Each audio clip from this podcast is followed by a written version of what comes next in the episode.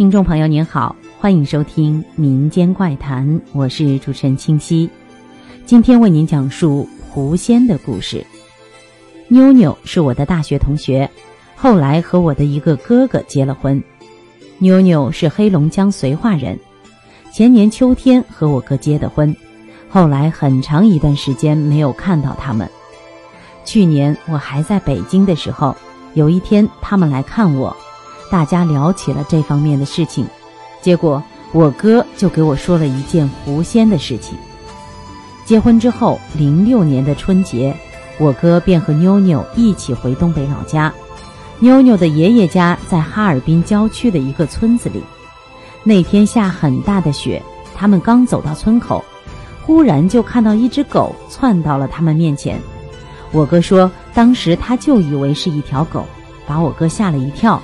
但我哥是非常喜欢狗的，所以见到这只全身雪白的狗就想上去摸，但是刚往前走了一步，这只狗就往后退，忽然前肢抬起，后脚站在地上，双手做出像人作揖的样子，朝他们拜了三拜就跑了。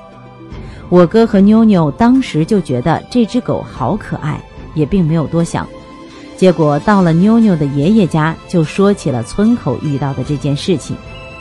奶奶当时就说：“这不是狗，是他们家里的狐仙，知道你们新婚是来恭喜你们的，并且把我哥带到了一间房子里。只见屋子的桌上供着一个牌位，还上着香，上面写着某某狐仙。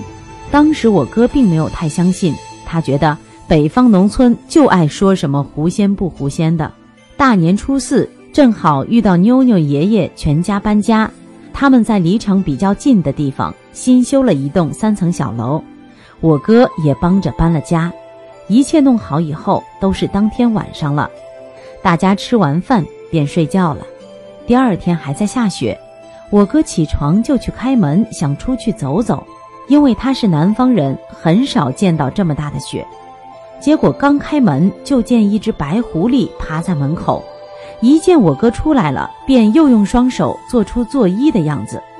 我哥一见就喊奶奶出来，结果等奶奶出来的时候，那只狐狸居然没有跑，又对着奶奶做了三个揖，才转身跑掉了。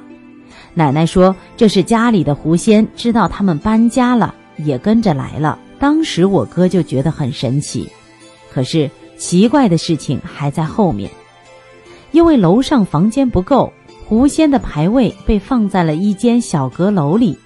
小阁楼没有窗户，而且空间也很小。每天晚上就听到屋子里有东西啪啪响，上去一看，原来是狐仙的牌位倒了。扶好以后，第二天去看又倒了。这样折腾了几天，奶奶说狐仙是不满意新房子，嫌太小了。于是，大家又腾出一间大屋子，把狐仙供了进去。